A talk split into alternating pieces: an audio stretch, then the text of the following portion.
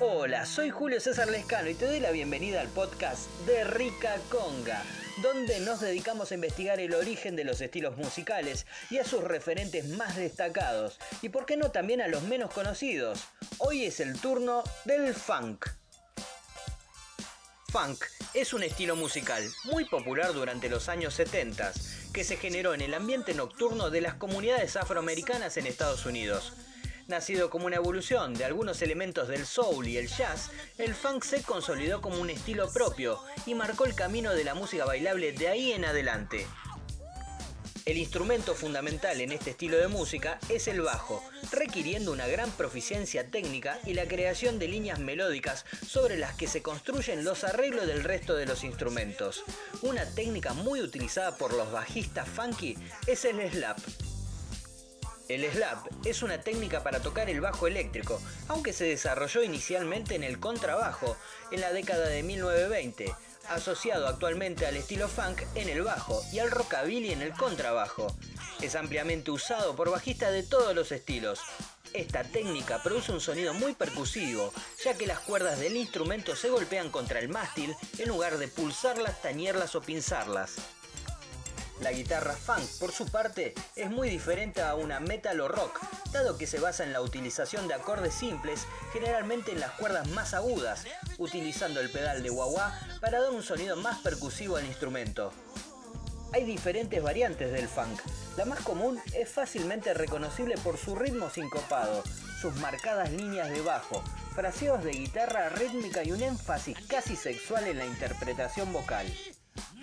Existe también un tipo de funk más crudo, con guitarras más distorsionadas. Un grupo que sirve de ejemplo es Red Hot Chili Peppers, cuyo estilo es catalogado por algunos como funk metal y por otros como funk rock, aunque cabe destacar que las influencias del grupo tienen corrientes de ambos estilos. Otro tipo es el denominado rock funk, con el grupo Primus como principal exponente. Por otra parte, encontramos a intérpretes tales como Jamiroquai, con un estilo de funk más jazzístico, relajado y emparentado a la música electrónica de los noventas. Hoy en día, la música ha pasado a ser más que un ritmo que hace a la gente bailar. El estilo del funk es algo que se puede ver en la forma de vestir, de hablar, de caminar, e incluso en la manera de pensar. Dentro de todas las comunidades de música que existen en el planeta, la cultura funky es una de las más apasionadas, aunque nunca muy reconocida bullada. No es difícil encontrar alguna fiesta funk o un sitio que rinda culto al movimiento. James Brown fue el auténtico padre del género, con más de 20 sencillos entre los número uno de la época. Este estilo se solapó con los años de esplendor del soul maduro y el inicio de la música disco o el hip hop. Aunque la mayoría de los géneros musicales son creaciones colectivas que se desarrollan de forma simultánea en distintas latitudes, el funk puede considerarse una excepción.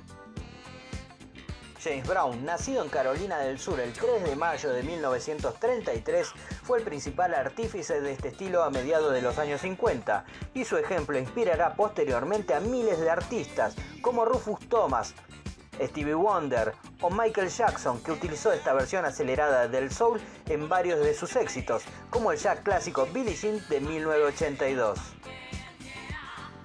Un poquito más rápido, por favor. El propio James y su banda The Famous Flames se encargó de expandir este género musical por la geografía americana a través de interminables giras. En uno de estos viajes compuso Papa God's Brand New Bag, un sencillo que a día de hoy sigue siendo un referente y está dividido en dos partes. Conscientemente aumentaron la velocidad de este tema en el estudio para conseguir mayor frenesí. Un paso clave hacia la música dance. La importancia del bajo, los riffs cortos de guitarra o las letras pegadizas convirtieron al funk en la fórmula perfecta para pasar una noche moviendo las caderas. Cualquier ciudad americana entre los 60 y los 70 aspiraba a tener su propia Funky Broadway, una calle de vida nocturna donde mandaran la diversión y las ganas de bailar. El género se fue haciendo un hueco cada vez más importante hasta que diferentes músicos mezclaron ritmos funk con sampleados de breaks para producir nuevos estilos de música de baile. fue el germen de lo que posteriormente se conocería como hip hop, popular a finales de los años 70, gracias a sencillos como Rapper Delight de los americanos de Sugar Hill Gun. En la actualidad, los ritmos funk están presentes en multitud de estilos y canciones. Podemos encontrarlos en temas como Funky Monk de los californianos Red Hot Chili Peppers o de manera más ampliada el épico Clint Eastwood de los británicos Gorillaz. James Brown falleció en 2006, pero el alma del funk sigue impregnando las salas de baile de todo el mundo.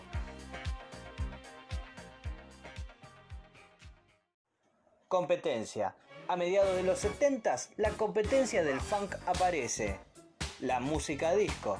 Se dice que una de las razones de su aparición fue porque muchas personas blancas tenían ciertas dificultades para bailar el funk por la complejidad de estructura en sus compases.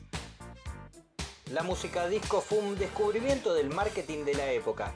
Esta combinaba lo minimal y la parte bailable del funk, y hasta se podría decir que imitaban al género con arreglo de instrumentos afines, pero ya no tenía el downbeat en su ritmo. El énfasis del primer compás más conocido como One to One. Esto lo convertía en una fusión pop funk o rock funk. A finales de los 70, algunas agrupaciones funk cambiaron al género disco para aprovechar la demanda comercial y algunos de estos seguían tocando funk imitando al disco, volteando la jugada.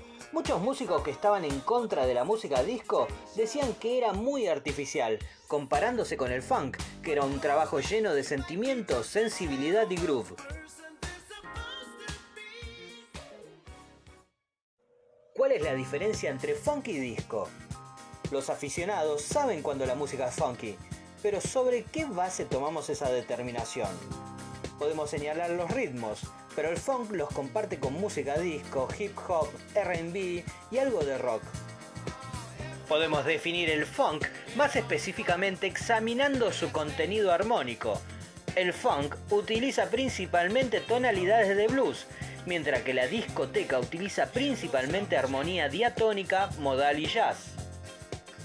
Usando el marco de armonía de blues, es posible mirar dos canciones estilísticamente similares y entender por qué una es más funky que la otra. Estética e imagen. En los 70s se mezclan varias tendencias, como por ejemplo la psicodelia, libertad, hippies, disco. Por eso vemos en los primeros años de los 70s el estilo hippie muy marcado y a mediados de los 70 hasta finales comenzó a prevalecer el look más disco funky. Y todo ello convive en toda la década. Las minifaldas extremas y las faldas largas contrastan y vivían entre sí. Y tanto los hombres como las mujeres, los pantalones eran acampanados y estrechos en la cintura. Las plataformas eran parte del look y a veces eran exageradas, y para complementar el look, los bolsos solían ser pequeños. El look era con mucho brillo y lo importante era resplandecer. Como decía, los pantalones acampanados, camisas de flores y psicodélicas, muchas plataformas, colores vivos y flores en el pelo, era el look setentero por excelencia. Artistas destacados: James Brown, Parliament, Funkadelic, Sly and the Family Stone, The Temptation, The Island Brothers, Air, Wayne and Fire, Chaka Khan, Average White Band, Oyo Players, Confunk Sean, Dr. John, The Meter, Neville Brothers, War, Tower of Power, Curtis Mayfield, The Commodores, Stevie Wonder, Barry White, The Brothers Johnson.